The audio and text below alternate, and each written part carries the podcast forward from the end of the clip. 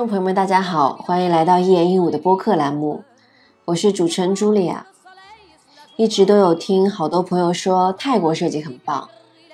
今天啊，我们特别荣幸的邀请到了泰国建筑事务所 Has Design 的创始人洪仁杰，正巧他近期在上海同济大学当客座教授，今天啊，就让他来跟我们聊聊泰国设计到底好在哪里。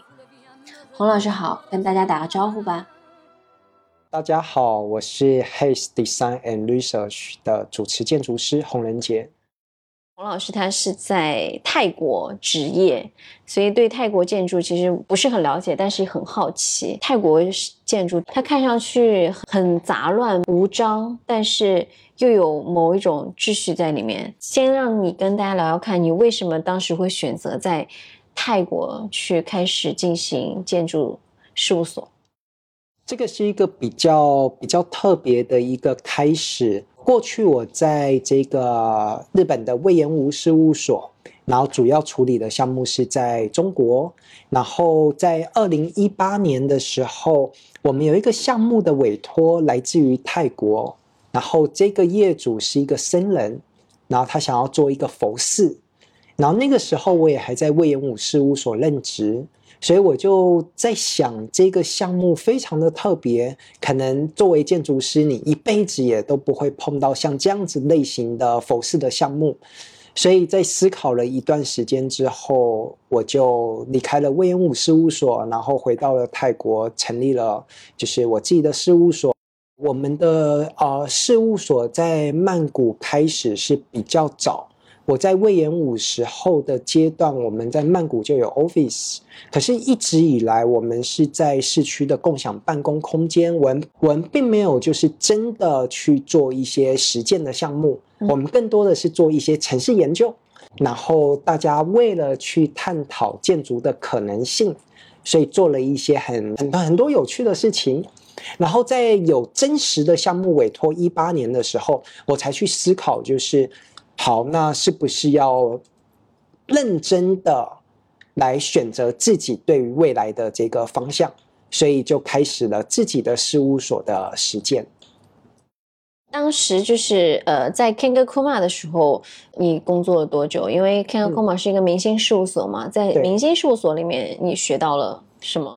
二零一四年，二零一四年的时候，跟着 Kuma 上一起工作，然后。跟着他，我觉得是我人生里面最深刻的一个记忆。嗯，因为你也知道，就是常规来讲，日本事务所它的工作时间比较长，一般要从早上的十点到晚上的末班车。所以，对末班车的意思有可能是十二点、十二点半，取决于你在哪个地方。然后也因为这样子的经历，你必须要花费很大量的时间在建筑设计上面。然后你要试着去把你的工作当做你的生活，因为你的工作时间很长嘛。如果如果你把它视为一个工作的话，你会觉得你很很乏味，你会觉得你的内心很空。所以久而久之，当你把建筑当做是工作，建筑当做是生活，建筑当做了是你自己的一部分的时候，你就会发现它其实有很多有趣的地方。然后库马上它很特别的一点是，它不仅是一个建筑设计师，他也会考量建筑在竣工之后，这个建筑物它的耐久性、它的美观以及它的功能、物理环境，也让我。意识到建筑它如果要存在很长的时间，你必须要有对未来的这个判断力，也就是预知未来的这个可能性。所以我觉得这个是作为建筑师一个非常重要的一个特质。呃，并不是说这个建筑盖完就跟你没有关系，而是这个建筑盖完之后，才才才真的是对这个建筑师真正的挑战跟考验。那你当时在泰国的时候，刚刚开始职业，第一个项目说到是佛寺，那后面呢，就是第二个项目是什么？啊，对我们第一个项目是佛寺，然后我们的第二个项目其实是 Hays Design and Research 的事务所。所以其实是我们自己的自宅，同时当然还有其他的项目啦。可是就是说，在疫情期间，有些项目它就停止了，有些项目它就持续进行。然后在泰国的这个设计跟施工的时间又非常的长，所以有些项目很小，可能不到一千平方米，你要做三年多的时间、四年的时间，你会发现就是在这段时间里面，你要很。小心，你要非常重视，你要照顾这些项目的时候，你就会把这些小项目做的特别的细腻。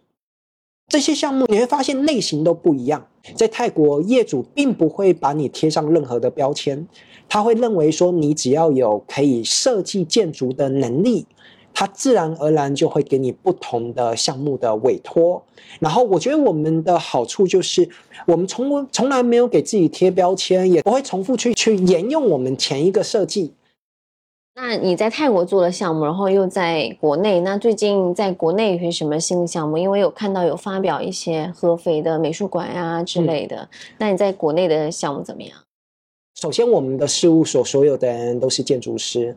我们所有人都做设计，包括我，包括我自己，我自己也是晚上会画 CAD 图纸，会画施工图，会画草图，甚至会做手工模型。所以感觉我好像是这个事务所的老板，可实际上我做的事情就是跟我的同事一样，就是建筑师的工作。最早我们替这个安徽合肥的业主设计了他的这个住宅，也就是这个生之树 Forest Villa。然后这个项目完成了之后，业主很喜欢我们的工作方式，他们认为我们的工作方式非常的投入，而且对细节要求很高。然后甚至就是说，因为我们没有办法到现场，我们其实心里面非常在意一些施工品质，所以我们做手工模型，然后我们画了一些施工图，甚至是画了很多的节点给到施工方，然后还画了门把手跟这个玻璃怎么开，我们在泰国项目的运用拍了视频，所以施工方跟业业主他们也感受到，就是我们真的想要做出一个好作品。你会觉得哇，Hays 有在泰国的项目，有在中国的项目，好像项目非常的广泛。可对我们来讲，我们其实并不是这么重视项目到底在哪里。我们重视的是这个项目它盖出来了之后，它可以呈现怎么样子的空间效果。即便他是在泰国，即便他是在中国，或者是在新加坡，或者是我们也有一些进行的项目在美国，我觉得不排除我们想要让这些项目有前所未有的空间体验。然后我觉得这个有可能跟我自己的背景也有关系。我小时候是在这个台北长大，然后学建筑，然后后来又到捷克布拉格也去学建筑，然后之后工作了到这个魏延吴事务所，然后在这个就是国内的负责了中国区域的这个项目，又在泰国，同时又写了东南亚建筑评论，必须要在新加坡、越南、印尼，所以你会发现我本身。好像一直在亚洲区域的板块里面，所以对我来讲，我也很想知道，到底是什么空间可以让人有归属感。那我是那一种，觉得我很羡慕一个好的空间，它很漂亮，让人觉得会起鸡皮疙瘩，会有那种毛骨悚然的感觉。有时候你可能看到一个很好的空间，你的眼眶会突然有点湿。有时候你看到一个空间特别的冰冷，你会觉得心有点寒，可是你又觉得哎很好奇，所以这个对我来讲很重要的事情是，在我一直在亚洲区域不断的就是奔波或者是移动，我会更有强大的动力，希望可以创造一个让人有归属感的空间。我是一个会不断移动的人。所以这样子的方式也让我很希望我的空间，它是会让人有前所未有的精神性的体验。就是这种空间应该是在你的作品里面有去体现到。那给我们讲讲看，就是这一次你在上海待了一个多月，然后做同济的这个研究，这一个多月的体验是什么？首先，我觉得在上海非常的冷。然后要在 上海，要在上海，就是居住、生存、工作，其实它的环境的条件都比在泰国曼谷来的更加的复杂。因为城城市的尺度也比较大，哦，速度非常的快，节奏也非常的这个紧密。可是对于我来说，我觉得最重要的是，我很喜欢这种不一样的感觉。我觉得人在不一样的感觉会促使你有一个想象力。所以我在同济的这一次的访问教学也是，啊，我提出了两个设计题目。第一个是第二空间，第二个叫第二自然。这两个设计题目分别是把建筑放到了城市空间跟自然空间、山坡地空间。然后我希望学生们可以透过建筑跟城市、建筑跟自然的关系，重新去探索人跟周围的可能性。两千多年以来，房子的高度变化的很大。以前的房子可能就一层楼高、两层楼高，甚至是甚至是可能跟山坡地结合在一起。你看现在的房子，几百米的高度是很正常的。可是唯一不变的就是人还是长这样子，人的高度基本上是差不多的。所以你就会发现。建筑师的使命还是挺简单的。其实我们面对的一个课题都是怎么样给人设计一个房子，怎么样给人设计一个空间，或者怎么样把人放到所谓的自然环境跟城市空间里面。因为上周我们上上周我们还在拉亚见过面嘛，然后那个是一个比较宏大的院长论坛，全球院长论坛，很多建筑师都会去借助这种 AI 科技啊。这种比较宏大叙事的东西去做建筑革命，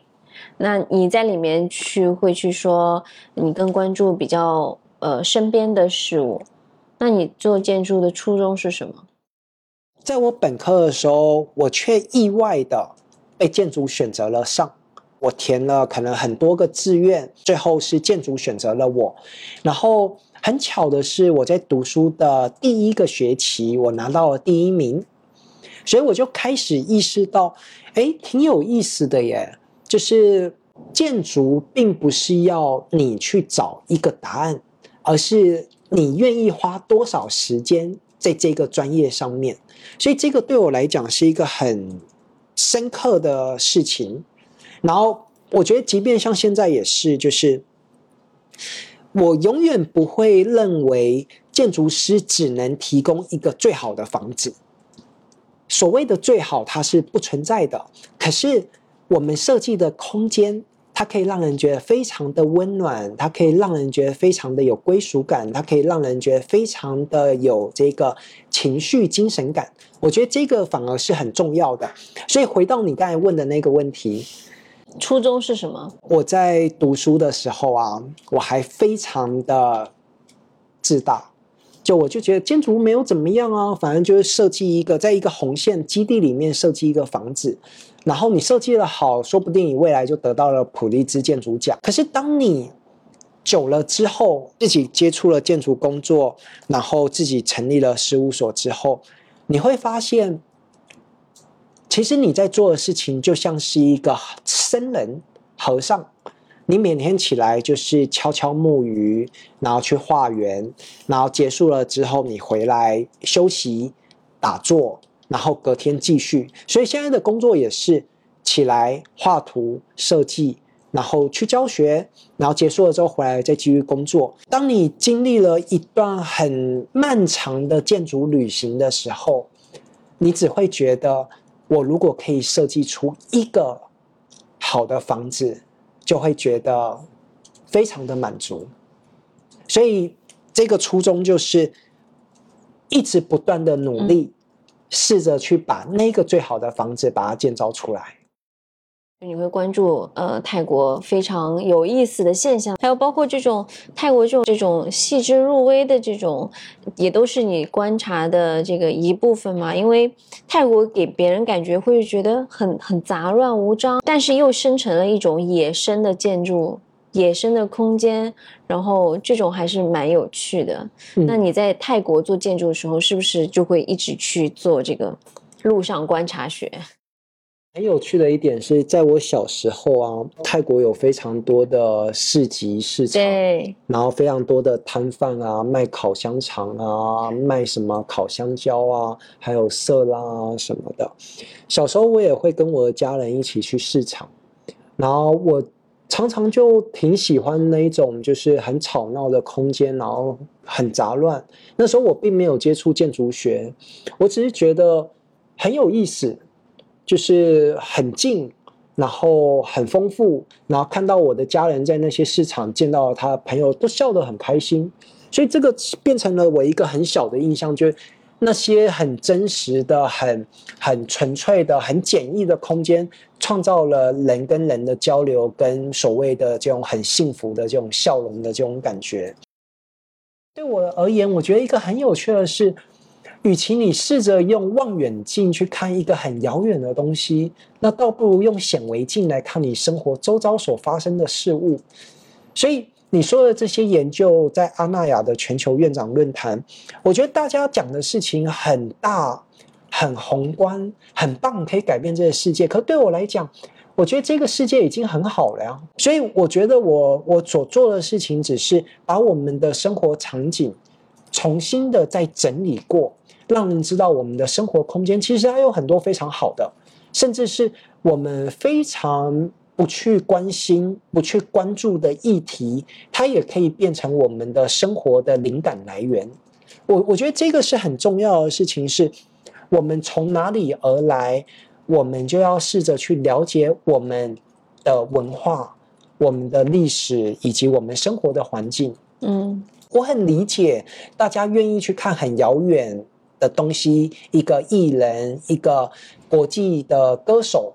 他们之所以会这么成功，当然具备他们特有的人格魅力，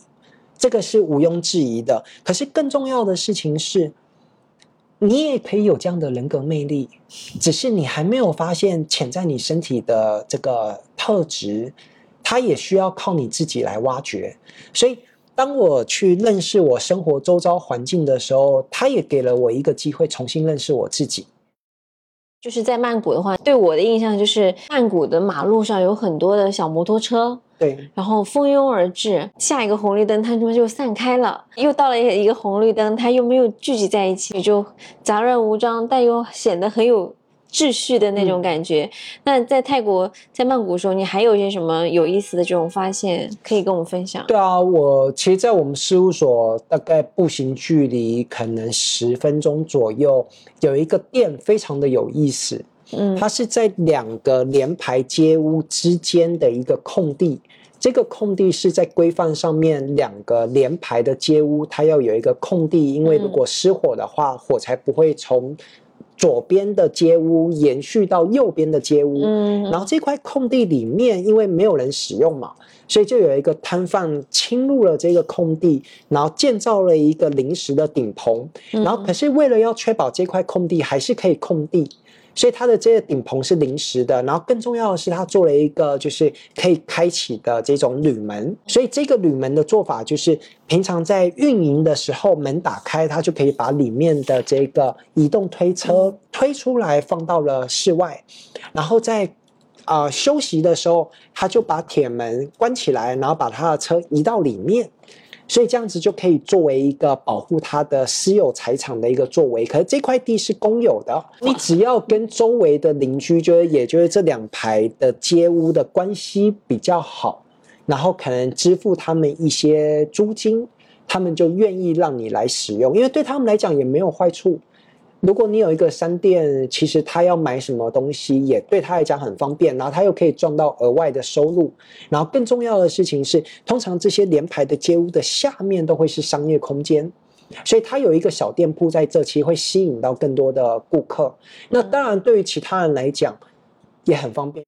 所以你就会发现，我们事务所有很多研究，因为那些都是基本上在我步行距离，可能三十分钟以内，我发现的一些有趣的事情。然后也有可能是在我从事务所开车到外面，距离三十分钟的车程距离，我可以看到的事情。对，所以我试着把就是一些我生活中的场景，把它记录下来。然后这些场景你会发现这些场景很有趣哦，就是可能它今年存在，明年它可能就不存在了。可是不存在之后，它可能变成了另外一个事情，又可以继续把这个事情延续下去。其实，在泰国做建筑的话，它就是包容度会很高嘛。包括你之前有讲过，说做过一个铝的博物馆，我觉得那个博物馆在国内是不可能会落地的。嗯，但是你在泰国就有机会了。那这种就是泰国的这种包容度，是不是在做设计的这个过程之中，它有更多的自由的延展度啊？对那个项目也真的呃非常的艰辛。对那个泰国 MOMA 现代旅博物馆，我们当初设计的时候，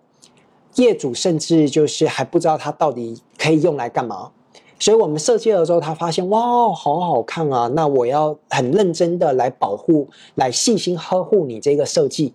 然后，所以他才开始想说，哦，里面要有什么功能，要吸引什么样子的客群来。然后到了我们画完施工图的时候，他就突然转了一百八十度，说，我们觉得这个建筑很特别，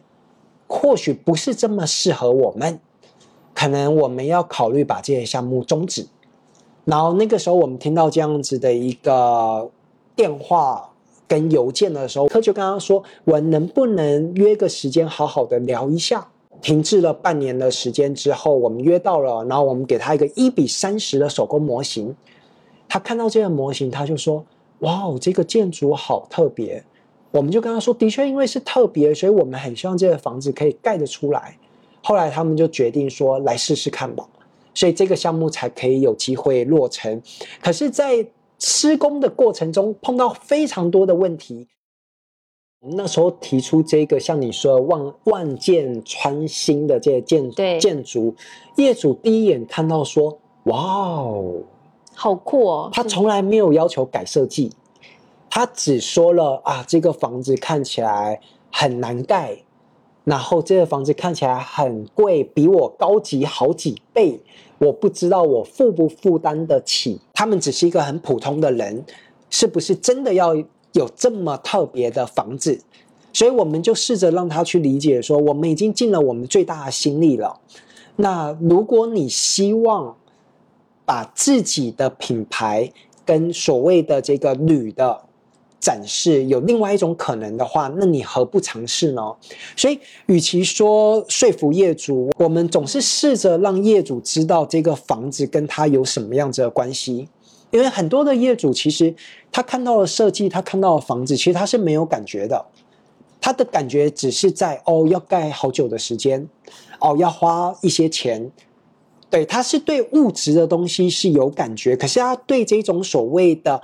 精神性的，或者是空间给你的这种体验是很无感的。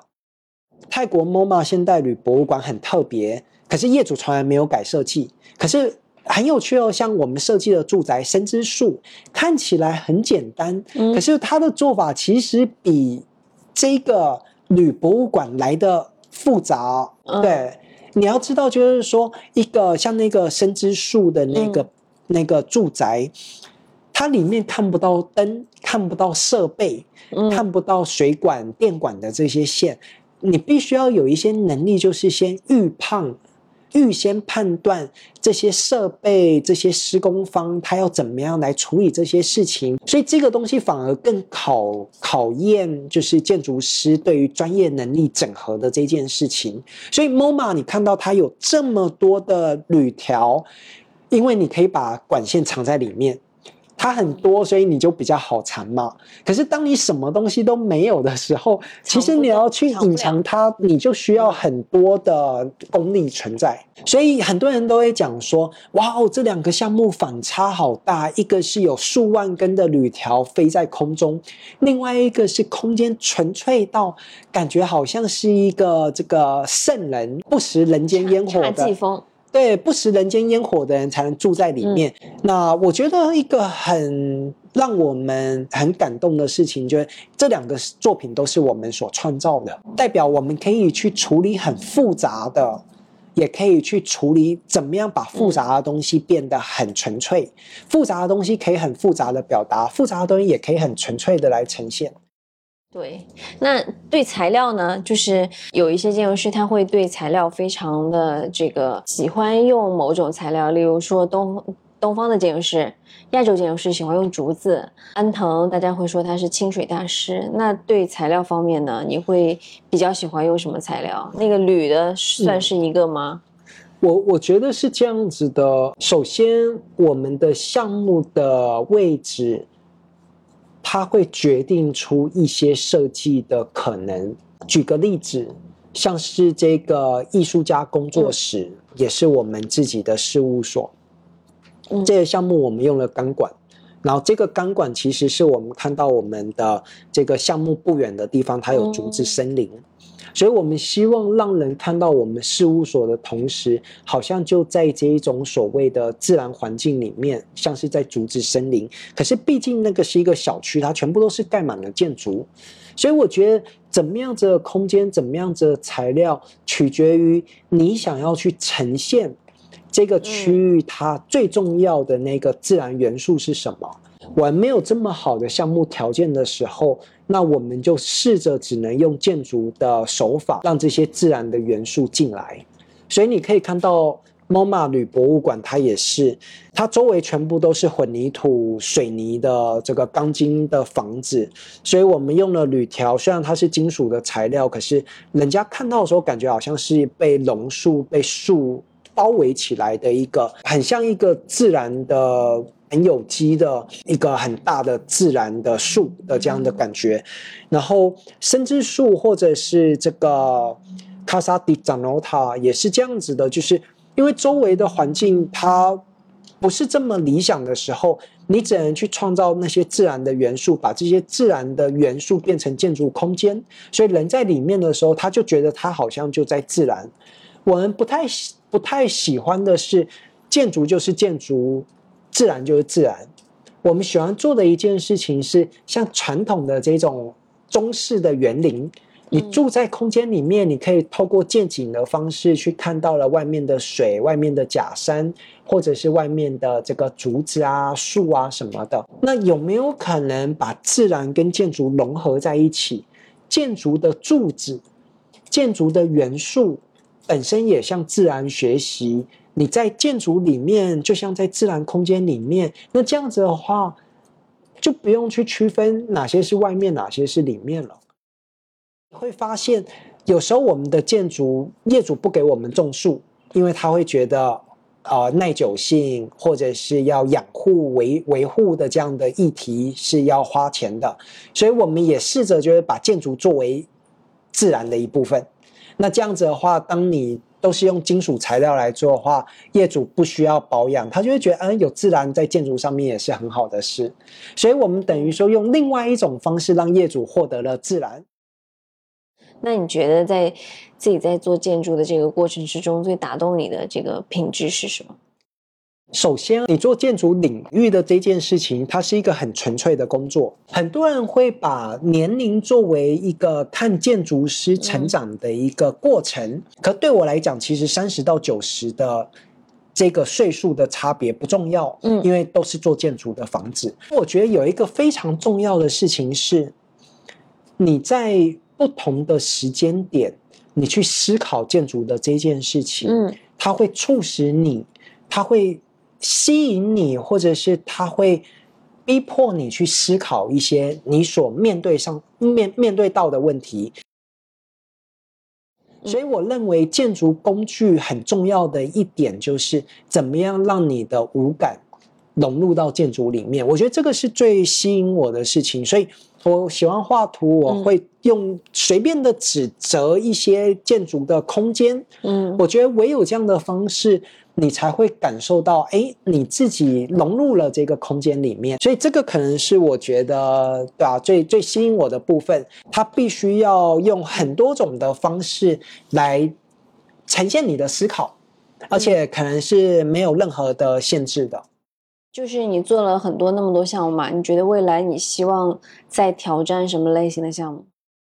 我们人就是活在生在建筑里面，最后的终点。死也是死在了建筑里面，所以建筑的类型有非常的多，我们并没有真的去限制自己说啊，我一定要做哪个类型，我未来一定要做哪个类型。可是对我来讲，我自己有一个心愿，嗯就是可以把我第一个设计的寺庙盖出来。对，现在就是它是施工图都全部画好了。嗯。它是基本上已经完完成了全套的图，然后我现在的想法就是努力的这个工作嗯，赚钱，然后可能你自己当业主去把它实对啊，如果有一天我有足够的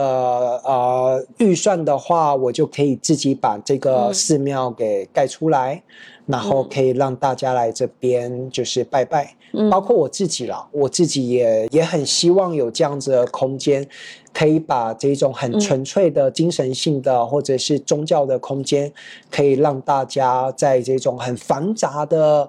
城市生活里面，让人找到一种心中的归属。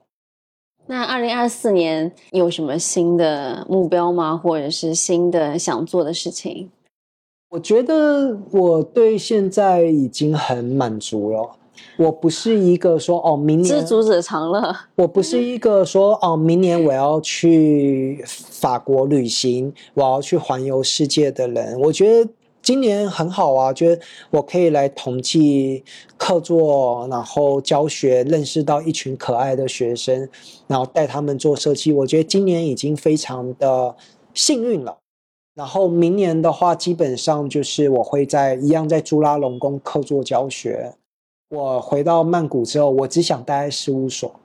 就如果可以的话，我只想待在事务所就画图，然后其他事情宅男，我我觉得很好啊。就是我不在曼谷事务所的时候，我就觉得好像没有安全感，那你到上海有安全感吗？对，比较没有，比较没有安全感。可是你知道吗？这边虽然不是家，可是人却很有感情。但也是很开心啦，因为这些项目未来都可以，